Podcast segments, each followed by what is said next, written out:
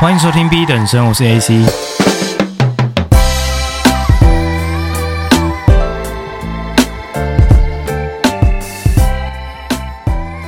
前几天我在 Instagram 上面发了一个限时动态，讲的是关于我收到官方的 email，那他告诉我说 Apple Podcast 我在休闲类别挤进了前一百名。其实我自己是蛮意外的，因为其实一开始只是做一个日记形式，结果讲一堆干话，还蛮多人想听的。那真的是非常感谢所有听众们的支持，你们这小小的举动，哪怕你们只是在 Apple Podcast 上面花零点五秒按下追踪键，或者是分享给你们朋友，都会对我这个做三四个小时企划剪辑的创作者来讲是非常大的鼓励。我是不想讲这种很肉麻的话啦，但是这是实话。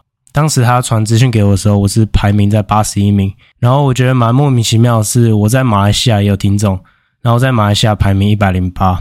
这是我蛮意外的啊，竟然有海外的听众朋友也在听我的节目。可能马来西亚当地没有那么发达，所以创作者排名要挤进前面两百名可能比较简单一点。那我前几集不是都在好奇说，为什么我听众都是女性居多吗？结果后来去研究了，才发现说，哦，原来 Podcast 这个平台本来就是男女比大概四比六，所以女生本来就是占比大概六十 percent 以上。那其实这样算起来就是蛮合理的。但我回去看我之前进 YouTube 的数据，后台也是显示说，多数还是女性，但是 YouTube 是一个比较男性为主的平台，大概五十六 percent 以上是男性。所以我也不知道为什么，反正看我的内容还有听我的 Podcast 的。多数还是女性居多，大概六十 percent 以上都是女性听众。那可能是因为我都在讲一些心理学的话题吧。那通常是女生对这样的话题比较有兴趣，所以拜托有在听这个节目的男性听众，你们加油一点好不好？呼吁身边的兄弟共同来学习成长，靠北不要输给女生啊！那当然，女性听众呢，我是非常感激你们的存在。那如果觉得我频道非常适合你身边的男性友人，或者是甚至女性友人，也欢迎推广给他们。那我是觉得，我明明讲很多这种比较政治不正确的事情，但是蛮多人是喜欢听的。那我一如往常啦，还是想讲我自己认为的事实。那我当初为什么做 Podcast 节目，就是因为我觉得这是一个相对去中心化的平台。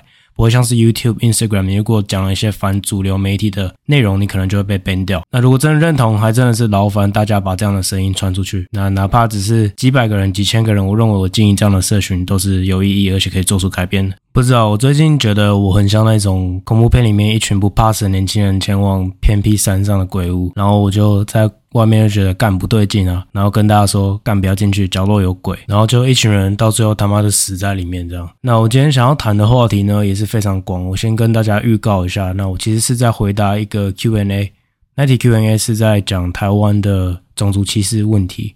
那我觉得这件事情其实是可以做一个非常大的延伸，因为毕竟我前面几集都有在聊一些西方世界、东方世界的意识形态问题。那我觉得要来聊种族议题之前呢，我们先理清为什么会有这件事情。那我个人认为，歧视这件事情可以解构成以下三个面向，尤其在台湾为什么会出现种族方面的歧视问题？我觉得第一个是歧视本来就是人类天性，这个东西你在很多心理学研究都可以看到，好比说你。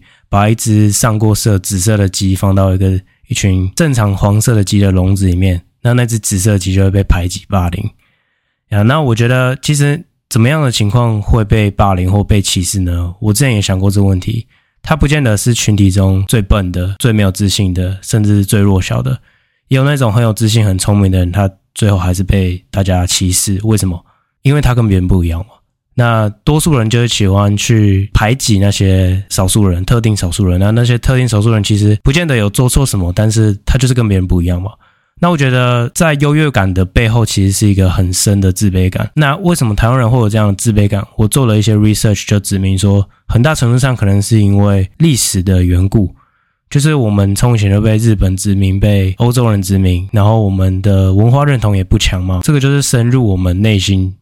引起台湾人文化认同非常薄弱的一个原因吗？那第二个原因，我个人是认为台湾人是非常缺少文化智商的。我们会说 IQ 是智商嘛，EQ 是情商，然后 FQ 可能是财商。那其实我们很缺乏的就是这个 CQ，也就是文化商数。你会发现台湾人很少去真正关注一件事情背后的意涵是什么。好比说电影、音乐。艺术文化，我们不用扯很远，不用想说要研究到西方世界的一些增加国际观视野等等的。我们在台人的一些创作作品上，像我前几周有跟一个刚从美国回来，他读 fashion design 的一个也是我们的听众见面，然后他就跟我说，他之前在美国 research 要做一个 presentation，关于说台湾的 fashion design 的文化是什么。靠北他做了一连串的研究，研究不出一个所以然诶，没有一个真正所谓代表性台湾在时尚方面的一个文化展现。为什么会有这样的问题？我觉得回归到我们太常去继承国外的一些文化，好比说我们喜欢哈韩、哈日、哈美，但是我们好像并不会以身为台湾人而骄傲嘛。你想象一下，我们所谓的台客，你闭上眼睛，你会有什么画面？可能是那种穿拖鞋出门、没什么文化水准，然后科线不达物，C 三百加油也加三百这种人嘛。我觉得台湾人对于很台这件事情带有的是一种贬义，而不是一种褒义。你不太会说，哎，干你他妈超帅，你很台，这感觉是在赞美别人，不会吗？对啊，所以这就是我觉得台湾人缺少这种第一个文化认同，然后文化商数，你对于一件事情的见解也不知道很深。其实也可以简单做一个检测啦，像最近很红的 Barbenheimer 嘛，Barbie 跟 Oppenheimer 这个芭比的真人电影跟奥本海默诺兰执导的一部经典电影，这两个电影其实都有很深的意涵啊。像好比说 Barbie 好了，看起来就是一个很无脑的女生，但她其实在美国保守派眼里是一个非常不应该出现的电影。为什么呢？因为它完全代表了这所谓的觉醒文化，也就是我们今天等一下会深入带入的话题。Work culture 所去表现的这种 empowering 女性强权的这样子的一个意识形态。那当然，这两部电影我都还没有看过，所以我先不要给太多评论。我刚好有跟朋友约下周吧，看完之后我再跟大家来分享一下我对于 Oppenheimer 的一些见解。因为 I'm a big Nolan fan，我对于诺兰系列电影非常的着迷。那从这样全面启动到星际效应，我之后打算做一个气候来 rank 我最喜欢的导演。大概是可以排名第一到第三名吧。我现在直接想的话，应该是 Nolan、Martin Scorsese 跟 Quentin Tarantino。呀，反正如果你们对于影视作品有兴趣的话，我很想聊这个话题。But anyways，我们回到刚刚的为什么种族歧视议题会在台湾出现这个原因呢？刚讲到台湾普遍人民会有文化弱智的倾向嘛。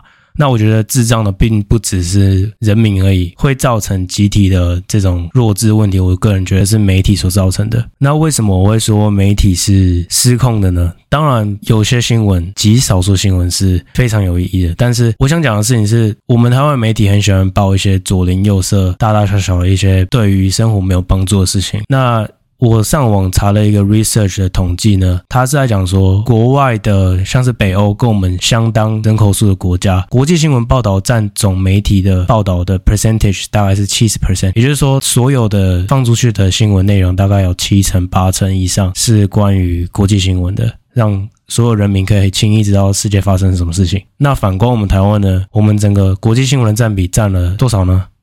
七 percent，没有错。全部的新闻都在讲一些莫名其妙，看人家听人家讲法，就是说什么你打开新闻要不是裸体，要不是实体嘛，很常是会有这种问题。那你有没有发现一件事情，就是台湾人很喜欢说要，无论是在科技啊，在各种产业啊，在文化层面啊，要让世界看见台湾。我觉得要让世界看见台湾之前呢，要先让台湾看见世界。台湾人都不知道外面发生什么事情，地球那么大，每个人都带有不同的文化背景。每个人都受不同的教育影响，每个人都有不同的意识形态。凭什么台湾一个小国家，你要让世界看到？台湾人很喜欢去蹭国外的一些东西，好比之前林书豪在 NBA 打得好，就说哦，他是台湾人，好棒棒。洪仁勋 NVIDIA 股价暴涨，说哦，他是台湾人，好棒棒。呀。但是你有没有发现，他是受国外这种 American Dreams 受这样子的教育影响，才造有他现在的这个成就呢？当然，你可以说他有这个台湾人刻苦耐劳的基因，但我觉得主要还是一个人受怎么样的文化影响他的价值观呢？那我觉得在意识形态层面呢，台湾人的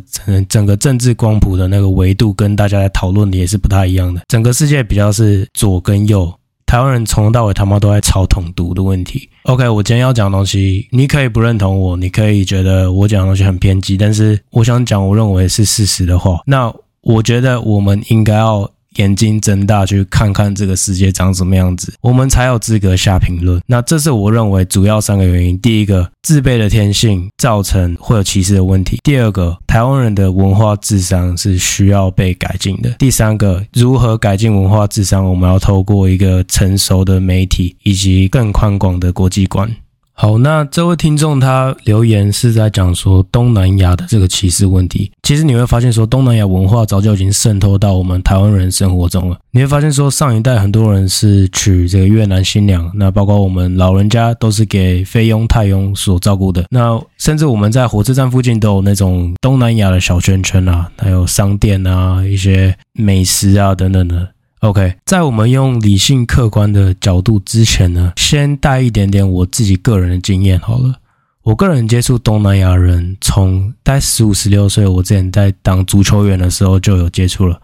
那其实当时的感受是有点反感，没错。那为什么会有这样子感觉？是其实台湾的足球圈子很小。假设你在社会人士的足球圈里面踢球，台湾人大概是占最少数的。多数人可能是香港人、日本人，然后再来最大众的就是东南亚人。然后东南亚人，我不知道歧视，但是他们很好认，他们通常都大概落在一百六到一百六十五公分。踢球的时候动作，我不是觉得说他们踢球不好，他们踢球脚法其实踢得还不错，但是就是动作并不是很漂亮。那到后来大学的时候，我又再次接触到大量东南亚来的一些移民嘛，这时候就更深入的交流，因为很多是我自己的同学啊，可能是来自印尼啊，可能。可能是来自菲律宾等等的。那其实你跟他们相处，你会发现说有几个蛮特别的习惯。同样的，我们站在很多元的角度，我们没有说歧视还是怎么样，没有不尊重。但是这是我观察到的。第一个是他们很邋遢，很随便。相较于我们台湾人，我们台湾人穿衣服就是很在意形象嘛。干大学生，我他妈就是要最潮最帅那个。但是他们他妈永远就是可以只穿拖鞋出门，然后还引以为傲。甚至我看过一群人哦，然后他们带塑胶袋，你没有听错，他们不是像我们台湾人背一个背包、后背包，然后装笔电，他们直接他妈拿塑胶袋就直接当他们的随身携带的一个配件。对，然后再来就是他们讲话都蛮大声。对，就是大到那种你在隔壁班你都可以听到很清楚那种。好，那这个后来有经过证实，他们自己有在讲说，这是他们的民族的一个特性啊。原本在他们的文化里面。讲话大声就是一种展现友好的一种方式，这个就是我觉得文化上本来就会有差异啊。像德国人，他们就超他妈准时，准时就是迟到。那这种 Indonesian，他们就是会习惯性的有共识，说晚到半个小时，提早到反而是没礼貌的，大概这种感觉啦。呀，所以这就是文化上的差异。那我们能做的事情就是多包容、多尊重嘛。那我们格局再放大一点，全世界的歧视性问题有什么？在国外有 Asian Hate 跟 BLM 啊，Asian Hate 就是当时二零一九年 Coronavirus 蔓延到全世界的时候，西方人觉得说你他妈病毒就是从中国传来的，那看到你就是硬干啊，真的是会有肉体上毒打这样子的问题。那这样是真的蛮极端的，因为他不管三七二十一，你是中国人、韩国人、台湾人，没有，你只要眼睛小、皮肤黄，我就是给你打下去。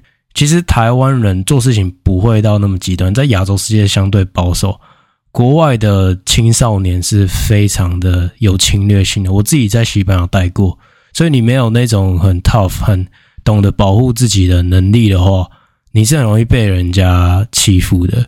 对，所以这个就是我觉得文化上如果没有受教育的话，像刚刚前面提到的歧视，本来就是天性。那至于 Black Lives Matters 呢？更不用提了，它是一个已经烧到全世界的问题。台湾人可能没有那么关注了，在西方世界，他们已经是上街游行，然后已经甚至在政策上有很多改变。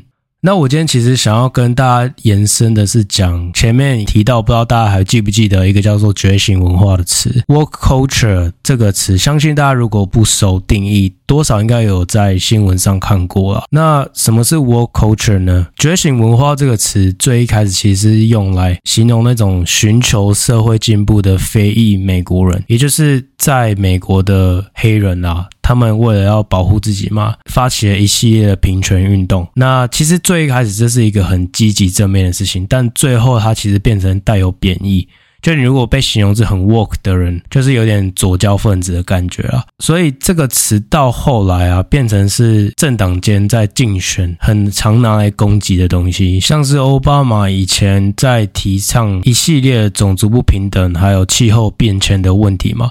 所以这样子就很受左派欢迎啊。那当这样子的问题没有真正在实质上被解决，而是有点像是政治人物为了吸引更多的选票而去打出来的口号的时候，会发生什么事情？极端的人会变得更极端，也就是右派原本讨厌他的人会说：“干你他妈就是一个骗子，你什么事都没做到。”那左派的人会变得更激进，像是我前面 Jordan Peterson 那一集有讲到的 Radical Left。这种激进左派者呢，他们集体做的一些抗争运动会是更有侵略性的。好，那究竟为什么 work culture 它最后会衍生到是一个蛮有争议性且负面性的用词？那其实 Urban Dictionary 也有给 work 有一个明确的定义：being aware of what's going on in the community，也就是说，你必须要带着意识去注意到这些社会争议的问题。所以 woke 就是 consciously awake。那这个东西不只是最一开始它的根源是从黑人平权运动发起的，到最后它变成是保护同志议题 LGBT，甚至到最后的非常激进的女权运动。那这个到最后，我个人认为是走偏了啦。它原本是一个很利益良善的东西，然后到最后变成是。左派分子拿来在做这个 identity politics 这种身份意识形态，拿来去攻击他人的一种用语，所以就衍生到我们之前讲那些取消文化。你有没有想过，为什么那么多人被取消？为什么取消的人都是在讲同一个类型的东西？就是好像你在社群媒体上把一些敏感的话题，包括男人应该要扛起责任这么简单的议题，你都很有可能会被主流媒体讨厌。那一再的有这样子的事情发生的时候，不禁就会让人想说，到底是谁在背后控制这些事情？为什么会有这么多人讨厌保守派分子？为什么现在大家宁可相信一些谎言？为什么会有那么多所谓的 Trump supporters，川普的支持者？我觉得川普他除了做的那些很激进，然后甚至带有争议性的事情，他至少是一个诚实的总统，他敢讲一些虚伪政客不敢搬上台面的东西嘛？对吧？你们仔细停下脚步，然后思考这件事情，你就会发现跷跷板特别往一边倾。那当一件事情走到太极端的时候，你就要去考虑一些毁灭性的后果。你有没有想过，到底为什么我们会有这些所谓的 alt-right 另类右翼分子？你会有另类的右翼分子出现，就是因为左边的声量实在太大了。那总是会有人想要来 balance 这个中间的一个失衡的状态嘛。那讲到这件事情，我就要跟大家分享一个台湾基本上没有在谈的话题，也是近期非常火红的一部电影，比 Barbenheimer 还要红的一部电影，叫做《Sound of Freedom》自由之声。那《自由之声》是一部根据真人真事改编的一部电影，它描绘的是前国土安全部的特工。Tim Ballard，也就是说，这是一个真人真事的故事。那这个 Tim Ballard 他辞掉了工作，去参与了一个非常危险的任务，也就是营救一群在哥伦比亚人口贩卖的一群孩子。你知道，在二零二三这么看似文明的时代，还有奴役事件，而且 child slave 孩童贩卖是一个 billion dollar industry，价值数亿美元的一个产业。那二零一三年呢，这位特工呢，他离开了政府，自己创了一个地下铁路行动 （Operation Underground Railroad，OUR）。它是一个非营利组织，专门在拯救这些人口贩卖的小孩。那其实比较令人震惊的就是说，你如果在美国当毒贩呢、啊，cocaine 一包就只能交易一次嘛。但小孩子，你一天可以交易个五六次，所以这位英雄人物呢，现实世界的英雄人物就出来打击这样子的罪犯嘛。那详细的内容其实你们在网络上都可以找到很多资料。我觉得非常有趣的事情是，这部片非常不受西方世界主流媒体青睐，然后甚至他们会阻挡上万名的观众去电影院看这部电影。那其实这部电影在很久之前就要发行了，它是由一个独立工作室制片的。那因为大型的像迪士尼这样的公司并不愿意赞助他们嘛，所以它其实是有一个不知名的一个制片团队，然后有一个墨西哥的片商独立去发行的。那从七月四号这部影片上映之后，大获好评，而且它是在所谓暑假这种夏日档期 blockbuster 的时候啊，因为通常夏日都会出那种大型的，好比现在的《不可能任务》嘛，还有《芭比》，还有《Openheimer》。那这种小众电影要跟夏日巨片一起去竞争，其实是非常难生存的。结果他在北美票房已经超过一亿美元。那同样是特工片，这部电影直接手刀式跑赢阿汤哥，甚至推出的第一天就直接赢过印第安纳琼斯。目前数据已经是超过迪士尼的印第安纳琼斯两百五十万美元。你可以想象，这种小制片公司做的电影可以打赢影视界的产业龙头。那网络上的很多收集的资料，我看出来就是说，这部电影是让世界各地的人会自发性看完之后起身鼓掌。但是不理解的是，为什么这部电影会引起了一个世界级的争议？那其实你如果真的有研究这件事情，你会在网络上看到很多视频，就是观众会侧录吗？然后那些画面就是看电影看到一半啊，突然停电啊，或是看到突然冒烟啊。然后他妈冷气没了之类的，但是大家还是耐着热把这个电影看完了。那其实这个部电影还是有扯到很多这个右派极端分子 QAnon 的一些阴谋论，这个我再留到下一集再讲，因为这集篇幅已经有点长了。But anyways，我知道今天资讯量有点过载，但是我只是想呼吁大家看看世界，然后深入了解一件事情，不要片面的解读。那我是觉得今天讲的东西，虽然从种族议题聊到这很沉重的一些人口贩卖的东西，甚至讲到一些西方世界的觉醒文化，我只是想要讲说，很多人，尤其是那种左派分子啊，有时候会太过激进，然后得便宜还卖乖。这样子的情况下，不知情的观众呢，他收到这样的讯息之后，没有足够媒体识读的能力。你知道媒体很多时候都三分真七分假啦，没有验证过直接乱讲，所以大家不要一头就栽进去参加这种莫名其妙的抗争或争这种莫名其妙的运动，甚至网络上的一些酸言酸语的，然后不要只是缩限在自己的小框框。所以回答最一开始的问题，种族歧视或者是歧视根本这个议题。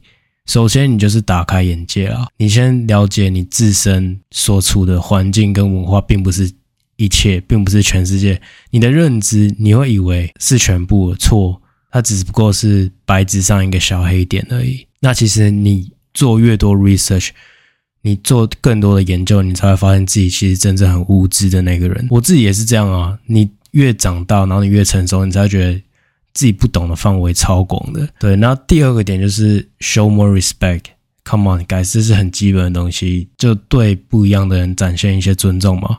那最重要的也是这个 podcast 主轴，第三点就是框架外的思考，打破主流媒体的这种框架，真正的去追求事实，这才是最重要的。然后我们人生都应该要有的一些心态。好，那我们这期就聊到这边，下期见，拜拜。